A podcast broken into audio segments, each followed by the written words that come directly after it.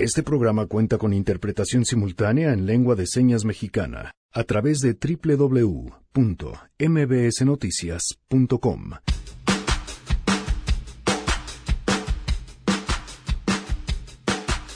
Lunes de Mesa Ciudadana en A Todo Terreno. Tenemos muchos temas, desde el debate entre los candidatos a la gubernatura de Puebla hasta la contingencia ambiental de la semana pasada. Así que no se la pueden perder. El candidato del PAN es un candidato flojo que no hizo campaña, que se quedó con el dinero de la campaña, que ha defraudado al fisco. Yo creo que hoy un candidato que no haga campaña es algo que la ciudadanía agradece. Lo de la lana no, pero que no hagan campaña, que no hagan spots, que no aparezcan, que no salgan, que no den lata. A veces uno lo agradece. Tenemos buenas noticias y más quédense así arrancamos a todo terreno. MBS Radio presenta A Todo Terreno con Pamela Cerdeira.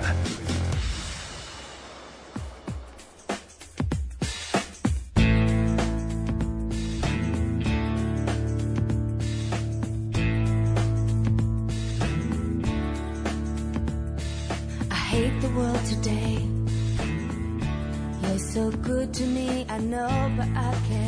Janine, muy buenas tardes, lunes de One Hit Wonders. ¿Cómo Así estás? es, buenas tardes. Pues hoy arrancamos con un clásico este feminista, Bitch, eh, de Mary D. Brooks. Entonces, que nos digan qué es lo que quieren. No, nosotros tenemos nuestra propia propuesta. No sé si quepa dentro de los One Hit Wonders, pero échale neto.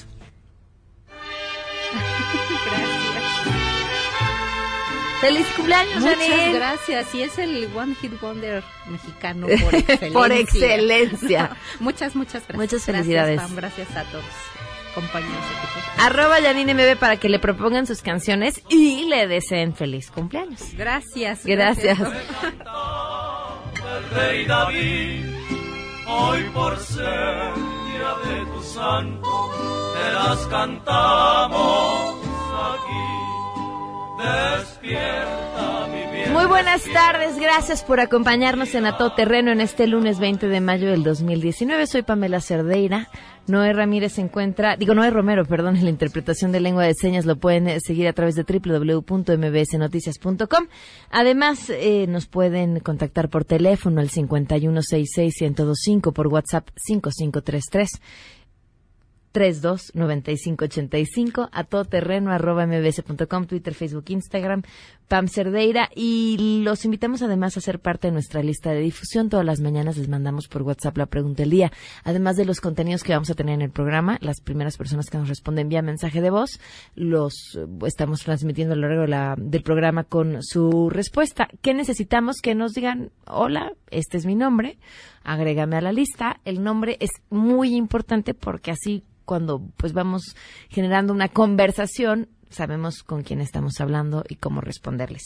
Así que, bueno, tema importante el, día de hoy. Eh, el presidente anunció que irán al municipio más pobre las ganancias de la subasta de autos de lujo, pero también habló acerca de los recursos obtenidos eh, a través de la corrupción y cómo presentaría a, través de placas eh, cómo se, bueno cómo se van a dar y cómo se otorgan estos recursos y de dónde venían y quién era el corrupto al que se los quitaron. Tengo mucho que comentar, pero creo que antes de ir a ello, vamos con Rocío Méndez para que nos eh, comparta la información. Rocío, muy buenas tardes. Muy buenas tardes, Pamela. Pues ya has dado una interesante introducción por lo que pudo reflexionar a partir de las reuniones que sostuvo el presidente Andrés Manuel López Obrador este fin de semana en lo que él llama asambleas ejidales. Ocurrió una en Balancán, Tabasco. Ahí el primer mandatario, Andrés Manuel López Obrador, advirtió que exhibirá con placas a los cárteles criminales y a los políticos corruptos en las obras que construirán con lo que se obtenga de bienes confiscados a los delincuentes. Vamos a escucharlo. La segunda venta van a ser residencias y va a ser para el camino para cuatro poblados Arroyo del Triunfo, Balancán. Y ahí se le va a poner, porque se va a repartir todo eso a todos los pueblos y se le va a poner su plaquita. Esto se obtuvo de el cártel fulano mengano. Esto se obtuvo de lo que se le confiscó al político corrupto fulano de tal. Y ya lo decías, López Obrador destacó que se entregará al municipio más pobre de México todo lo que se obtenga de la venta de automóviles de lujo, propiedad de Presidencia de la República, o de los automotores decomisados a la delincuencia que van a ser subastados el próximo domingo 26 de mayo en Los Pinos. Vamos a escuchar. Ahora ya todo lo que se confisque, ya sea a la delincuencia común o a la de cuello blanco, a los corruptos, todo se le va a devolver a la gente. Y ya voy a dar a conocer el decreto. Vamos a empezar entregando a el municipio más pobre de México, le vamos a entregar lo que se va a obtener por la venta de carros de lujo. Dentro de ocho días, el domingo próximo, va a haber una subasta en Los Pinos. El primer mandatario no nombró Pamela el municipio al que se refería, pero recordamos que de acuerdo a datos del Consejo Nacional de Evaluación de la Política de Desarrollo Social, el Coneval ha destacado que Santos Reyes Yucuná, municipio ubicado en Guajuapan, en Oaxaca, es el más pobre del país, simplemente un dato. En esta localidad de la Sierra Mixteca, Pamela, el 99.9% de sus 1.700 habitantes viven en condiciones de pobreza. Sin embargo, habrá que esperar el anuncio formal de la localidad que va a ser beneficiada por esta subasta. Es el reporte que tenemos al momento, Pamela. Muchísimas gracias, Rocío. Muy buenas tardes. Buenas tardes. A ver, y, y quisiera ir aquí por partes. La mm, primera está relacionado con algo que escribí la semana pasada, no sé si la semana pasada o antepasada en La Silla Rota, sobre este espectáculo en el que se han convertido las mañaneras y sumaría esto y que lo comparo pues con la horca. ¿no? Su- subamos al este escenario del escarnio público a cualquiera que pudiera presentarse como enemigo y más allá de apostar por la legalidad, sí, una legalidad con todas las fracturas que tiene, pero que también está en sus manos arreglar, eh, pues me- lo agarramos a pedradas porque es más interesante, porque genera más emoción, porque, porque además en la política cuenta más la emoción y, así aparentamos estar resolviendo nuestros problemas. Insisto, eso que ya lo escribía hace un par de semanas en La Silla Rota, que por cierto eh, me valió entre ellas una amenaza de que sabían en dónde trabajo. Eh, esto me suena así. Y, me preocupa otra cosa. No que quisiera, jamás lo haría, defender a los políticos corruptos o, o decir, no, por favor, a Duarte no le pongamos una placa para quemarlo toda la vida, pero sí tendríamos que apostar a que alguien, quien quiera que sea, pague una pena, la que sea por lo que hizo, y después ya, ¿no? Porque, por ejemplo, es a lo que le apostaba Andrés Manuel López Obrador con Bejarano. Él decía, ya pagó su pena y ahora puede hacer lo que quiera porque ya está limpio. Y les vamos a poner una placa. Y luego viene otra parte. Eh, alguna vez eh, visitando, creo que era Alcatraz, me llamó poderosísimamente la atención un- una especie de marco inmenso que tienen y entonces ahí pues, se puede leer quiénes fueron los presos famosos que estuvieron ahí. Y cómo construimos, porque además es muy interesante, una cultura de adoración al mal. Cómo son los presos famosos dignos de saber que ahí estuvieron y entonces tú puedes estar en el mismo espacio en donde estuvo este preso famoso. Como si hiciéramos, por ejemplo, un museo en donde se encontraba, eh, a donde llegaba el túnel por el que escapó el Chapo Guzmán. Y cómo la cultura del mal entonces resulta rentable, interesante y lo ha resultado en los últimos años y lo hemos visto con mucha claridad, sobre todo en el narcotráfico. Ustedes imagínense, nada más imagínense una placa de este hospital fue hecho con dinero que se le quitó al cártel de, pónganle su nombre favorito. ¿Qué va a ganar el cártel de? Pues más adeptos. Una, eh, además, una mitificación sobre la cultura del mal. En vez de despojarla y en vez de, insisto, apostar por la legalidad. Es un espectáculo, eso nos queda claro. Lo que me preocupa es lo que el costo que impone este espectáculo sobre la cultura de la legalidad es una reflexión y ahí se las dejo. Vamos con las buenas.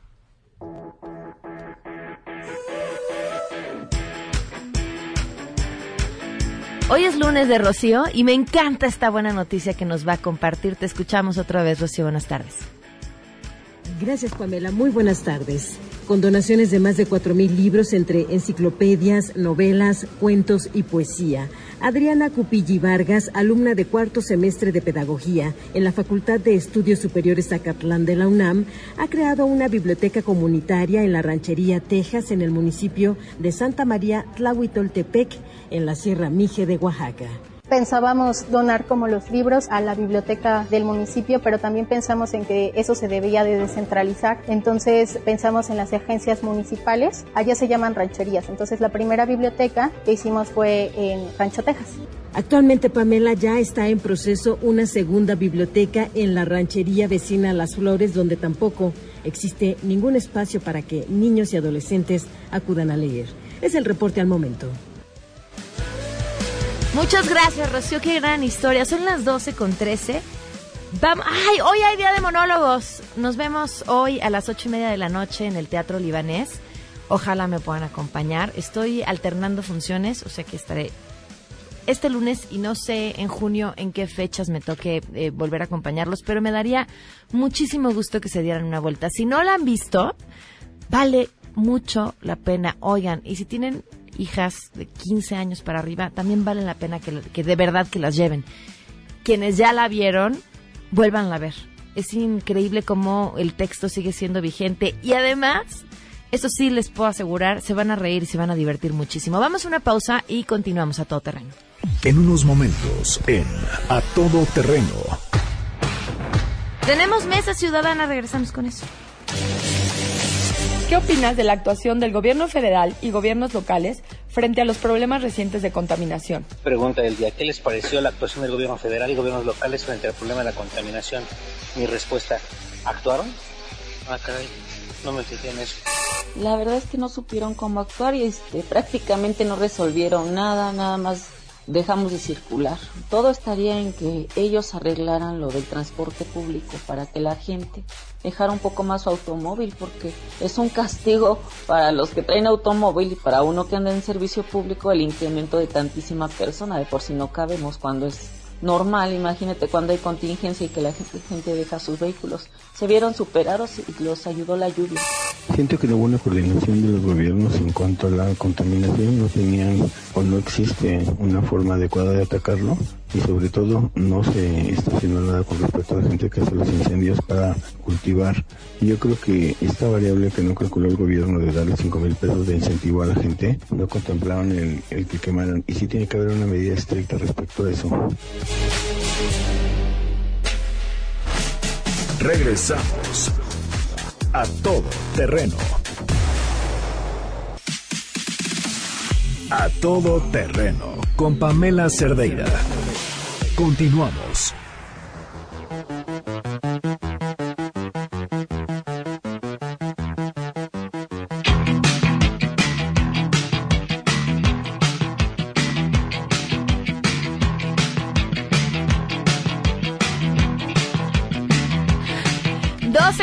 18 minutos. Continuamos a todo terreno. Juan Francisco Torres Landa, bienvenido. ¿Cómo estás? ¿Cómo estás, Pam? Muy buenas tardes. Jaina Pereira, bienvenida. ¿Cómo estás? Buenas tardes, Pam. El terror de las redes, Jaina Pereira. y Armando Santa Cruz, bienvenido. Hola, Pam. Muchas gracias. A ver, arrancamos. Tres datos ahí importantes sobre la estrategia de seguridad. Sí, Pam. Eh, mira, lo que queríamos destacar, sé que platicamos algo la semana pasada, pero eh, desde la semana pasada hubo una publicación importante, concretamente el 16 de mayo, se publica formalmente en el Diario Oficial de la Federación eh, la Estrategia Nacional de Seguridad Pública del Gobierno de la República.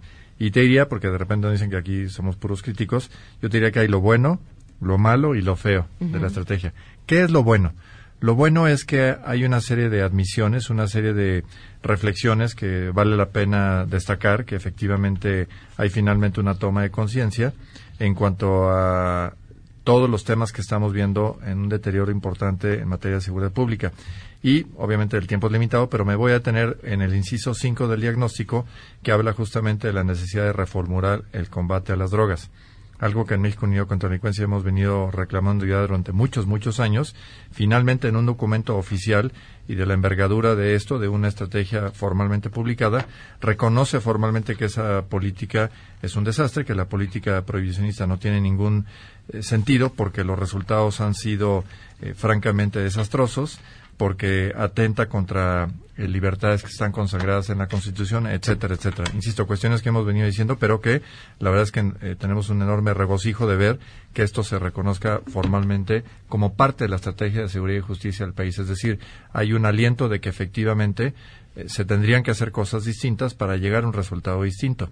Y ahí paso, digamos, de lo bueno a lo malo. Lo malo es que en el diagnóstico de las medidas de lo que se tiene que hacer, Lamentablemente hay una apuesta muy importante, como todos sabemos, a la militarización de la seguridad pública, concretamente por lo que hace a la, Guardia Nacional, que ahora, para evitar eh, lo que sucedió con la Ley de Seguridad Interior, tiene rango constitucional de tal forma que se inmunice contra un ataque ante la Corte, por lo menos por lo que toca a la reforma constitucional. Vamos a ver la legislación secundaria. Eh, hay temas sobre el modelo policial y otra serie de cuestiones que me parece están inacabadas o que no señalan exactamente cómo vamos a, uno, medir cuál es la implementación y dos, calibrar los resultados. Para nosotros lo que no se mide no sirve, porque no se vale simplemente que tengamos buenas intenciones si no sabemos cómo vamos a llegar a esos resultados. Lo feo, lo feo que nosotros vemos es que eh, con lo que estamos viendo no vamos a ver una mejora ni en el corto plazo ni en el mediano plazo de una enorme escalada de violencia como la que estamos lamentablemente perceptuando eh, está esto no solamente aislado en muchos, eh, digamos, estados aislados, sino que ya se ve un efecto generalizado en muchos lugares, incluido aquí Ciudad de México, donde estamos. Entonces, insisto, bueno que se hagan reconocimientos, malo que no se tenga una ruta definida con parámetros de medición y con parámetros de corrección también, que sería importante decir que si algo no funciona, no tendría por qué seguirse intentando. Y lo feo, repito, es que no vemos que en el mediano plazo vaya a haber una mejora no significativa de los índices de eh, inseguridad, impunidad, injusticia que hoy lamentablemente ataca a la mayoría de los mexicanos. Eh, enfocándonos en lo bueno, porque soy una optimista empedernida. Está muy bien. Eh, el Plan Nacional de Desarrollo también lo menciona y, y parecía desde el inicio de este gobierno que por ahí va. Después la agenda se la llevaron otras cosas. Eh, la secretaria de Gobernación parece ser la única que está impulsando este tema, pero lo interesante es que sí está apareciendo en los documentos. No sé si políticamente sea demasiada polémica o la, las bajo la manga que en cualquier otro momento de crisis buscarán sacar. Sí, de hecho, eh, una parte de este decreto que se publica, insisto, el 16 de mayo, es una extracción de esos enunciados que estaban en el Plan Nacional de Desarrollo, pero ahora digamos con una estrategia independiente o, específicamente definida. Tú sabes que el Plan Nacional de Desarrollo tiene un problemita que es que son realmente dos documentos que no tienen ni siquiera el mismo tipo de letra y que no se hablan entre sí. O sea, se hicieron por separado, de último momento se juntaron y se presentaron como si fuera uno solo. Eh, eh, insisto, en materia de seguridad pública, pues esos defectos viajan a este otro documento, aunque se perfila que efectivamente ya hay por lo menos algún señalamiento de ciertas acciones, eh, no así, insisto, de forma de medirlos y mucho menos de cómo corregirlos si algo no funciona. ¿Qué pasaba antes? Pues digo, antes lo que pasaba es que, bueno, hablando de los planes nacionales de desarrollo, por lo menos sí había una métrica más específica de cómo llegar a ciertos resultados no había dos tipos de letras, o sea, sí había una consistencia entre lo que ahí se señalaba, aunque también siendo muy cautos, yo diría que creo que nunca se han cumplido los planes de desarrollo, por lo menos no que yo sepa. Eh, es un documento hasta cierto punto aspiracional y de alguna manera es como cumplir con un requisito de decir, yo ya lo presenté, si en el curso del eh, sexenio me apegó o no a esas eh, políticas, pues no hay quien ni lo reclame, ¿no? Claro.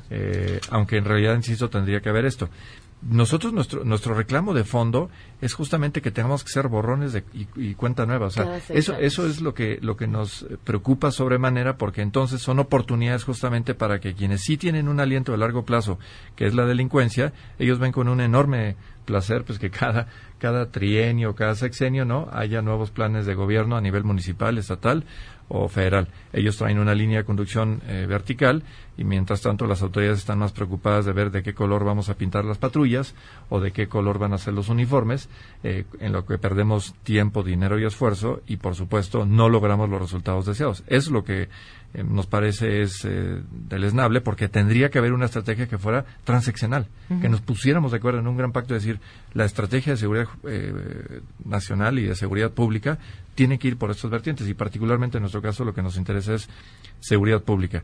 Eh, hacer, hacer estas cosas reiteradamente no, no funciona. Te pongo un ejemplo. Las estrategias antisecuestro ha habido por lo menos tres en las cuales lo que se reconoce es que ha habido tres, pero ninguna funciona. Y sin embargo, muchas veces reiteran lo mismo. Entonces, ¿cómo es posible que reiteren las mismas medidas si la estrategia no ha funcionado? Como que les eh, no, no tienen ni siquiera el inventivo de decir, oye, pues si algo no ha funcionado, veamos esto quitarlo. Y lo que sí funciona, no lo sostienen. Es, es el mundo al revés. ¿Sí? Yo quisiera nada más decir dos cosas de lo que está diciendo Juan Francisco. Por un lado, eh, yo, bueno, yo coincido en esta, en esta imposibilidad de eh, generar conocimiento sobre política pública cuando llegas, ¿no? Y sí, hay cosas que no funcionan de la estrategia de secuestro, perfecto. ¿Cuáles son las que no funcionan? Sentémonos a ver, veamos los indicadores, tenemos esa información. Bueno, trabajemos sobre lo que está. No, no, no, no, a ver, va, otra vez, cero, de cero, otra vez. Y entonces se repiten cosas que no funcionan y se crean cosas que no tienen ningún fundamento, ¿no? Entonces, bueno, en cuanto a estrategia de seguridad, yo la verdad es que también aplaudo la incorporación de por lo menos el, la promesa o el deseo, la enunciación del deseo de eh, incorporar legalización de las drogas como una medida im- importante en el combate a la delincuencia organizada. Sin embargo, sí sería muy cautelosa en cuanto a eh, depositar las expectativas exclusivamente en eso. No, o sea, digo, eh, o sea, la expectativa es, digamos, des- des- quitar la saturación de los esfuerzos de persecución de delitos muy menores, de consumo de drogas. También está la, la- la idea de disminuir las ganancias del crimen organizado, pero yo sí creo que si esto no viene acompañado con un esfuerzo institucional de fortalecimiento de capacidades policiales, no hay forma. O sea, es que no hay forma. Y si no es un esfuerzo que eh, nacionalmente se haga, eh, en donde cada aliento. quien, de largo Y de largo aliento, aliento. que cada quien que- con expectativas racionales, que cada quien asuma su responsabilidad, va a ser muy, muy difícil. Y finalmente, yo, yo sí creo que el Plan Nacional de Desarrollo, eh, yo habiendo estado en gobierno, es- siempre es un documento bastante obsoleto. que escribes una vez al principio y luego no vuelves a atender y luego más o menos sí coinciden algunas cosas y eso da gusto. Pero sí, digamos, no es una directriz. Pero lo que sí yo señalaría es que eh, esta inconsistencia entre la osadía de presentar dos planes de gobierno pegados, casi con PRIT, eh, creo que refleja justo como lo que hemos señalado de crítica en varios aspectos de esta administración, que es la disociación entre discurso político y capacidades técnicas o implementación política de, o sea, técnica de cómo darle cimiento y darle eh, asidero a ese discurso político. O sea, el Plan Nacional de Desarrollo es la muestra clara de cómo trabaja este gobierno, ¿no? O sea, el presidente dice, yo quiero, pues, que mañana el cielo sea azul y que haya ocho mil escuelas y que todo el mundo tenga seguridad y todo el mundo sea feliz y haya... Y el pobre del secretario de Hacienda está viendo cómo hacerle para cuadrar los números para que puedan darse cumplimiento a estas cosas según lo que platican los, los que están adentro. Le pasa a todos los secretarios, ¿no? Así de mañana quiero una carretera. No, no tenemos. ma- Mañana la quiero, ¿no? Y entonces yo sí veo como muy preocupante esta falta de seriedad. O sea, yo entiendo y de verdad siempre reconozco la capacidad política, sobre todo narrativa del presidente, pero, pero me parece que, eh, que no le va a alcanzar con eso. Y en ese sentido, para mí me parece preocupante no solo el documento que presenta la Guardia Nacional, sino todos los proyectos que anuncian, dos bocas, etcétera. Eh, y ojalá que conforme vaya pasando el tiempo y vean que no hay resultados, como como vemos con empleo, por ejemplo, que vamos a hablar un poco más tarde de eso, eh, van a tener que ajustar y van a tener que decir, ok, bueno, si, si hay algo de aprendizaje hecho, tratemos de apoyarnos en eso. Esa es mi esperanza. Armando. Pues mira, yo eh, coincido tomando el tema del el Plan Nacional de Desarrollo. ¿Qué es lo que buscan los inversionistas para mandar su dinero a un país? Lo que buscan los inversionistas es claridad, buscan certidumbre y buscan tratar de leer qué es lo que hay más allá de la retórica, ¿no? Porque finalmente tus inversiones van a depender de lo que se haga, no de lo que se diga. Entonces, cuando es un plan nacional de desarrollo hecho con copy-paste, en partes, con improvisación total, sí te manda una señal de, de alarma, no tanto porque sea muy importante el plan, sino porque te habla de las capacidades técnicas y hechura, ¿no? De, de esto, ¿no? Segundo lugar, eh, los inversionistas lo que están buscando es rendimiento que corresponda a el riesgo que tiene su inversión. Entonces, Algo que vemos muy claramente, ahorita hay una brecha de seis puntos en la tasa entre los bonos eh, estadounidenses y los mexicanos.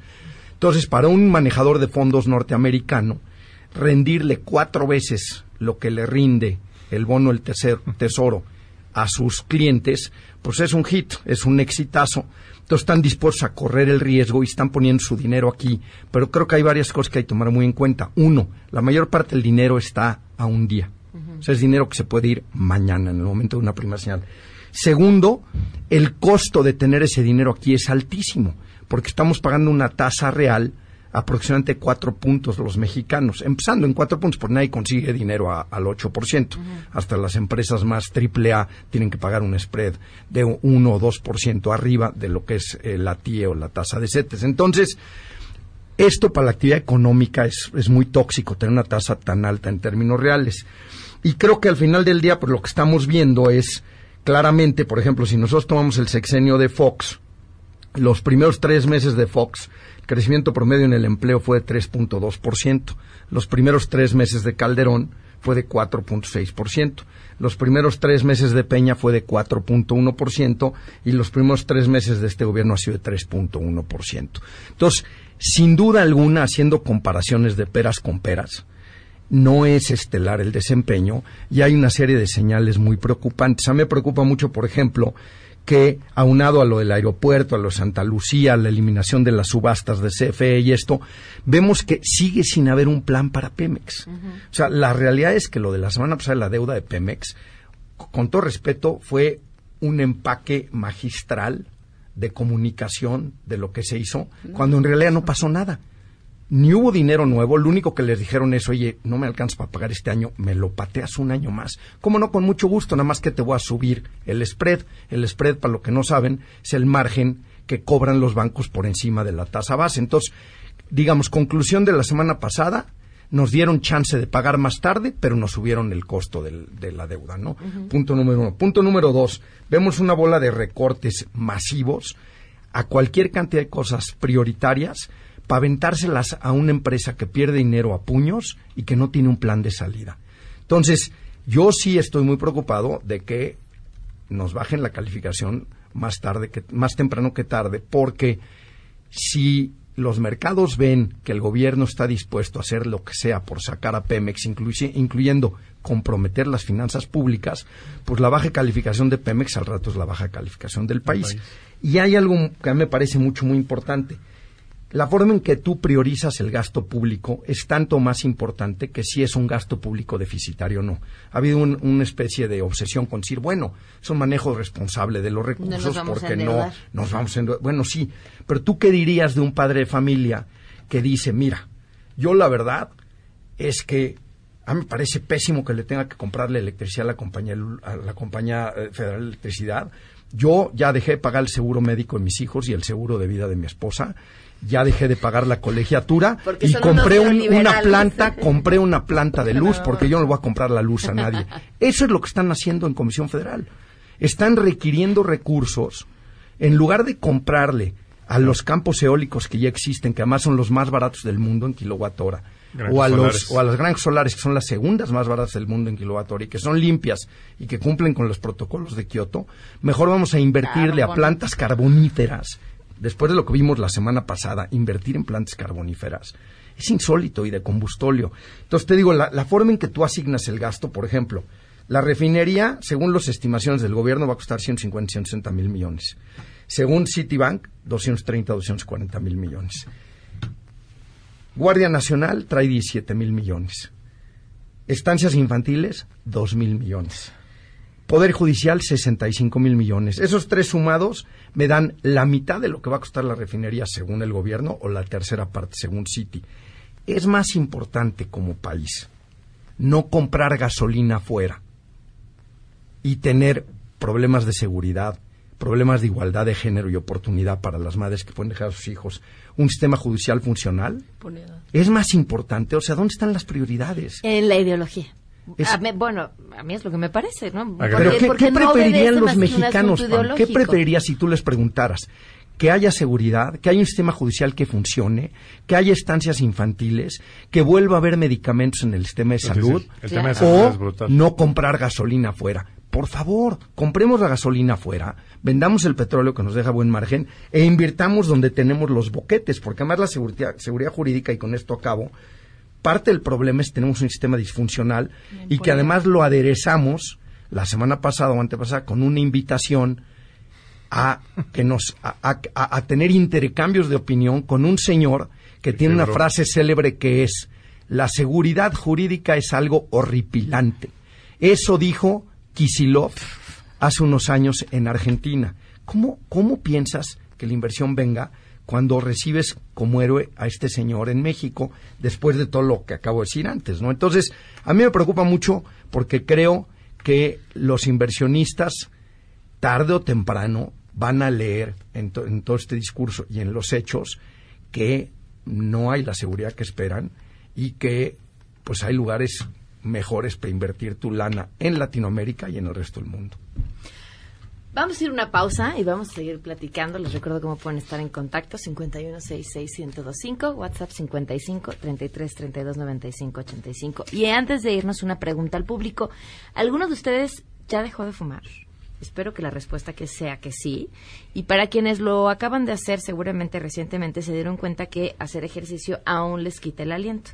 Y esto tiene una respuesta lógica y científica. Con el cigarro, la función pulmonar disminuye. Y aunque con el tiempo esto se puede corregir ligeramente, también es necesario que, como todo en la vida, pongamos de nuestra parte. Así que si ustedes lo quieren corregir, es importante que antes sepan sobre la vitamina D, que esa que se obtiene principalmente por el sol, pero que si pues nos ponemos a ver cuánto tiempo es necesario permanecer debajo del sol para poder sintetizar la cantidad suficiente y sin usar bloqueador, las consecuencias están bastante trágicas, específicamente hablando del cáncer de piel. Ahora que si lo que quieren es implementar la vitamina D en su dieta, tampoco, porque pues necesitamos cantidades inmensas de ciertos alimentos para lograr la cantidad necesaria de vitamina D que viene de los alimentos. Así que la recomendación, vayan con un médico, pregúntenle por la vitamina D de 4.000 unidades, que son las necesarias para tener la cantidad adecuada en el organismo.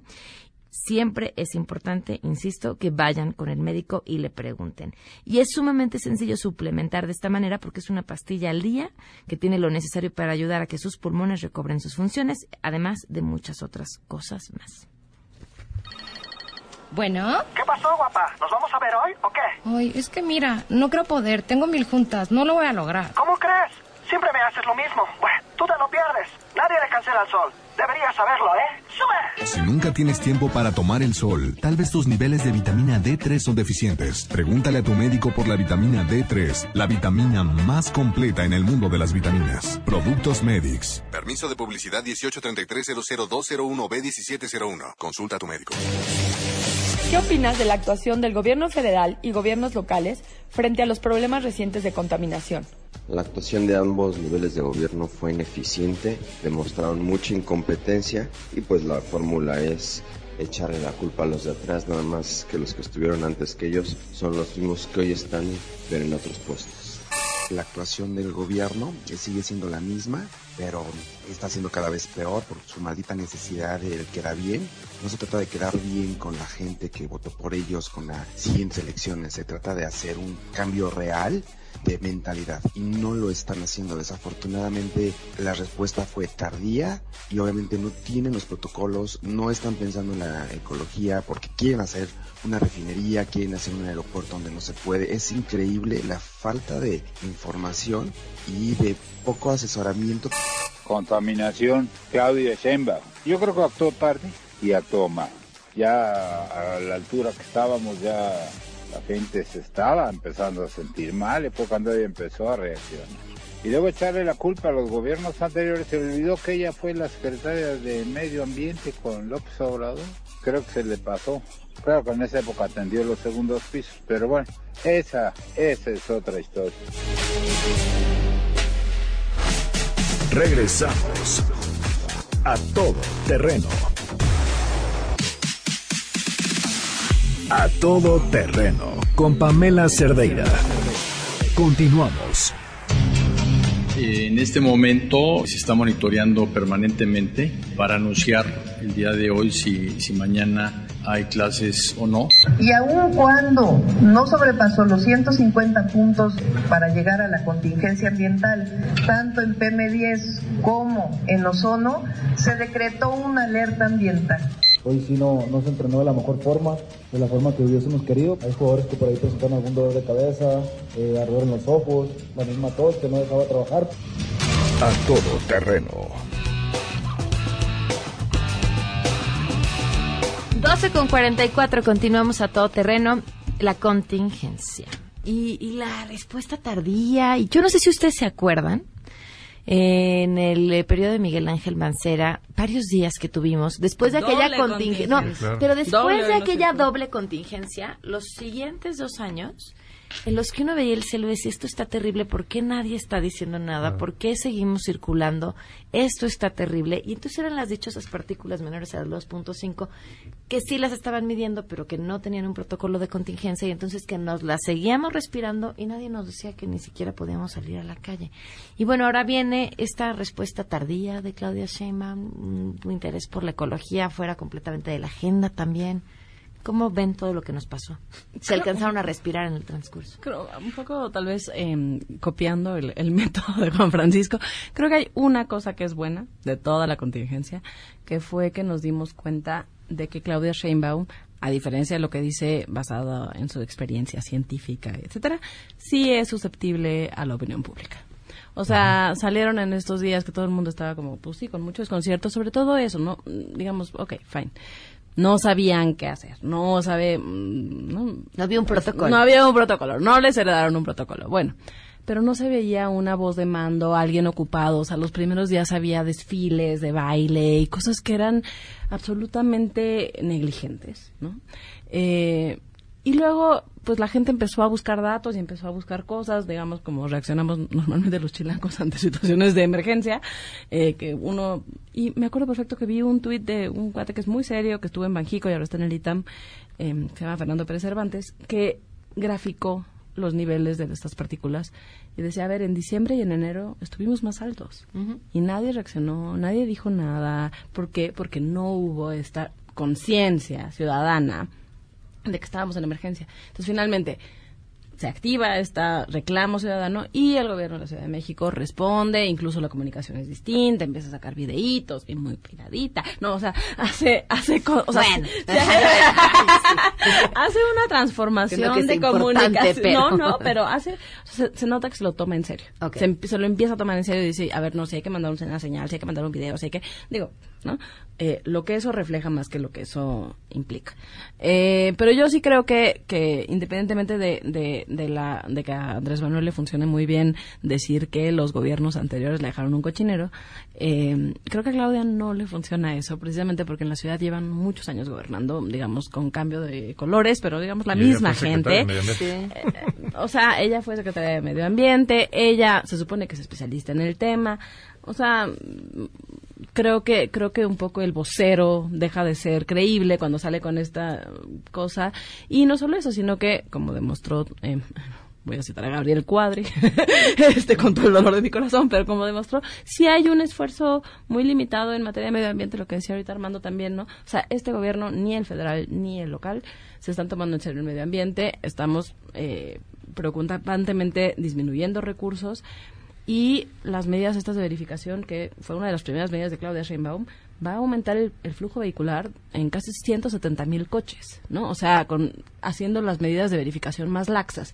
Entonces, yo sí creo que es un tema que, que en el cual no vamos a poder descuidarlos porque no hay una preocupación de las autoridades por el medio ambiente. Mira, yo si bien creo que en general un hilo conductor en este gobierno es decir, como decía Fox, y yo por qué, ¿no? Esto me lo dejaron, yo, etcétera, etcétera. Y, y se tardan en reaccionar. También en descargo de Claudia Sheinbaum hay que decir que el grueso de esta contaminación no era producto de la urbe, ¿no? Ujú. Esta una era una contaminación producto de los incendios forestales, producto de, la, de que volvieron a echar a andar plantas de combustóleo, de carbón, en fin. Entonces, creo que aquí hay más responsabilidad federal que, de- que local, ¿no? Que de Claudia Sheinbaum. Ahora, vuelvo Se un poco a lo que decía. Sí, claro. Pero lo que yo decía antes de la priorización de los presupuestos, o sea, luego ahorran centavos para perder pesos. O sea, CONAFOR redujo más de 70% el número de brigadistas por incendio. ¿Cuánto gana un brigadista? Por el amor de Dios, vuelvo a lo mismo, preferimos tener incendios, pero, te- pero ser soberanos en producción de gasolina. O sea, ¿por qué? ¿Por qué? ¿Por qué esa, esa obsesión con dos, tres proyectos que chupan todos los recursos y descuidamos todo lo demás, ¿no? Entonces, yo creo que aquí esto es un tema más de fondo, es un tema que tiene que ver con que este gobierno literalmente va, yo creo que, digo, en breve será un tema internacional porque vamos a estar en violación de todos los acuerdos que hemos firmado, el protocolo de Kioto, el de París, etcétera, porque no sé si vieron, Inglaterra está cacareando todos los días que ya lleva semanas sin utilizar carbón en ninguna instalación. ¿no? Alemania para allá va. Y aquí, al contrario, aquí estamos reviviendo el uso de carbón y ya al senador Guadiana pues le aseguraron un gordo negocio en sus minas de carbón y a todos sus su, su grupo de apoyo para comprarles más carbón eh, que va a utilizar la CFE, ¿no? Y, y por otra parte, quitaron las subastas de eh, energía eólica y energía eh, solar, que pues es la tendencia del futuro, además de que no hay que olvidar que esas energías cuesta la inversión inicial y luego no cuesta. A diferencia de las Que otras que hay que estar pagando combustible. Aquí el combustible es el señor sol o el señor viento. Entonces, creo que el problema es más grande. Yo creo que Claudia Sheinbaum no tiene el alcance dentro de su autoridad para poder solucionar este problema. Coincido contigo, Jaina, 100% que lo de la verificación fue un grave error, el que sigan metiendo este pasa de desnivel, bla, bla, en lugar de invertir en en Transporte público, público. grave error, se puede hacer mucho en desalentar el uso del automóvil. Creo que también fue un grave error el haber vuelto a subir las velocidades y el haber vuelto a inhabilitar para bicicletas una serie de, de calles. Sin embargo, en el contexto global, la última contingencia no fue generada por este Pero, tipo de pero el manejo fue torpe. No hubo una autoridad, no se reaccionó a tiempo, siguieron haciendo como que no pasaba nada. O sea, yo creo que Claudia sí trató de evitar eh, costos políticos que no iba a Eso, poder evitar y que claro. tal vez, o sea, como que te- en- creo que en México tenemos esta idea de que alguien que dice "Oye, las cosas están mal va a perder. Y no pasa siempre eso. O sea, a veces la autoridad tiene que decir "¿Saben qué?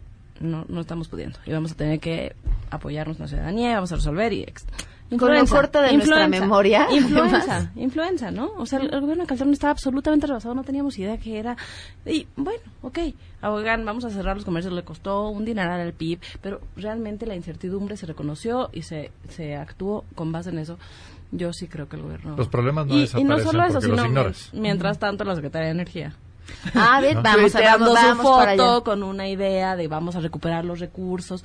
Oye, o sea, es que eso, los protocolos que hemos firmado, los acuerdos internacionales, la ley misma no juega un papel en la decisión de este gobierno.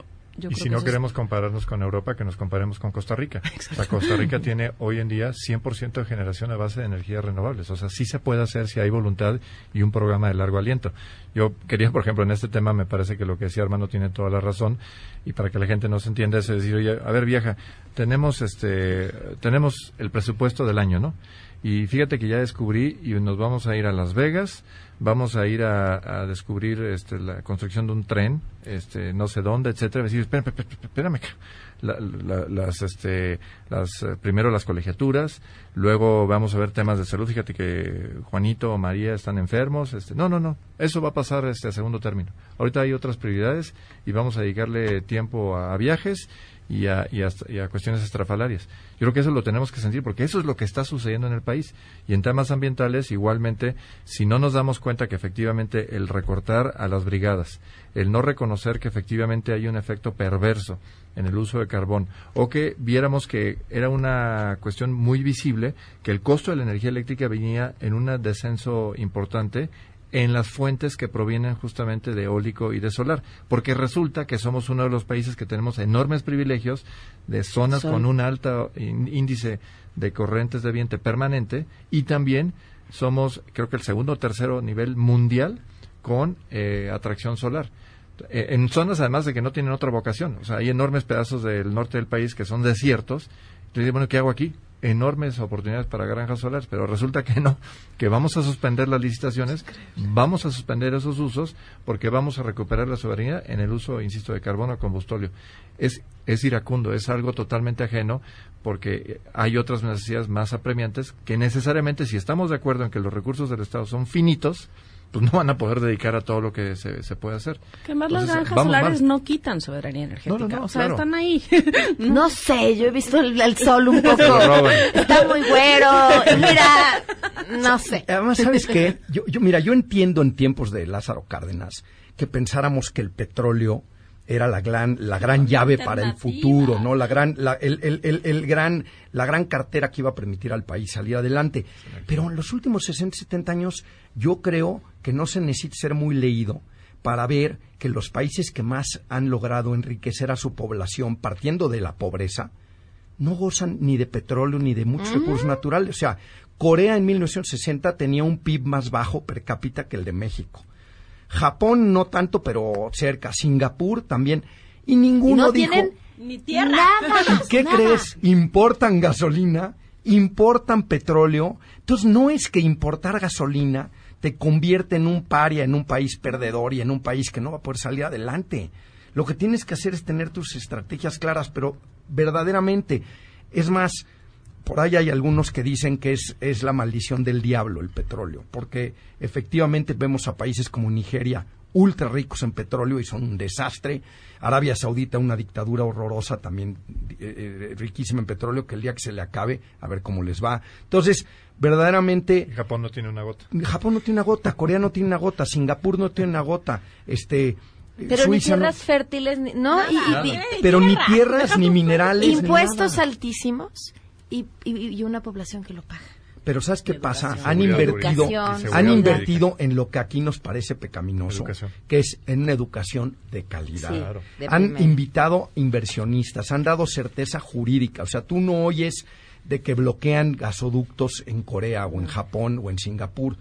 No oyes que surge de repente alguien a decir, oye, yo no parte- participé en la Asamblea Ejidal de hace 20 años, estoy en desacuerdo y vamos a, a frenar la mina. O sea, ese tipo de cosas, cuando tú quieres que alguien vaya y le clave 5 o 10 mil millones de dólares de inversión a tu país, lo que tienes que decirle es, tu dinero aquí estará seguro. Mientras pagues tus impuestos y respetes la ley, tu dinero estará seguro y a cambio me beneficias con empleos, con capacitación, con pago de impuestos y demás. Entonces, creo que hay, hay una especie de tabú casi religioso con el tema de, de la importación y el tema del petróleo y demás. Algo que quieran agregar, nos tenemos que ir, ¿no? Bueno, ay, ten- a ver si para la próxima semana hablamos de, de la televisión, del Canal 11, del Puebla, Canal que 22 todavía y de las elecciones de Ah, Puebla. sí, la barra de noticias. Y de Exacto, la, regañando. la La barra, barra de de- porque, bueno, no sé, bueno, de, de algo. Gracias, gracias por habernos acompañado. Gracias, Pam. Y de esto se hablará en las próximas horas. A todo terreno. Sheila, buenas tardes, ¿qué se está cocinando? Hola Pam, buenas tardes a ti y a todo el auditorio. Pues el presidente Andrés Manuel López Obrador se reunirá a las 5 de la tarde en Palacio Nacional con integrantes de la Coordinadora Nacional de Trabajadores de la Educación. Esto será para intercambiar puntos de vista en torno a la reforma educativa y también para conocer su postura respecto a las leyes secundarias. Se tiene previsto también que eh, mañana se pueda reunir con el Sindicato Nacional de Trabajadores de, de la Educación, la contraparte. Y también hoy, Pam, se actualizan las cifras de delitos del Secretariado Ejecutivo del Sistema Nacional de Seguridad Pública. Importante echarse un clavado y revisar los últimos datos que arrojan que durante el primer cuatrimestre de este año se registraron 11.221 homicidios. Gracias, Sheila. Gracias. Antes de irnos, eh, quieren navegar rapidísimo, mandar sus fotos, eh, compartir con su familia, hablar por video chat, en instantes enviar fotos, videos, subir recuerdos. Todo eso lo pueden hacer con un gran internet conectándose con Axtel Extremo para que hagan todo más rápido. 35 megas por solo 449 pesos al mes. Pueden contratar en axtel.mx. Nos vemos.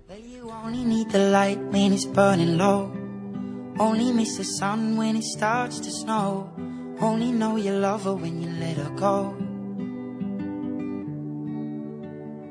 Only know you've been high when you're feeling low. Only hate the road when you're missing home. Only know you love her when you let her go. MBS Radio presentó A Todo Terreno con Pamela Cerdeira, donde la noticia eres tú.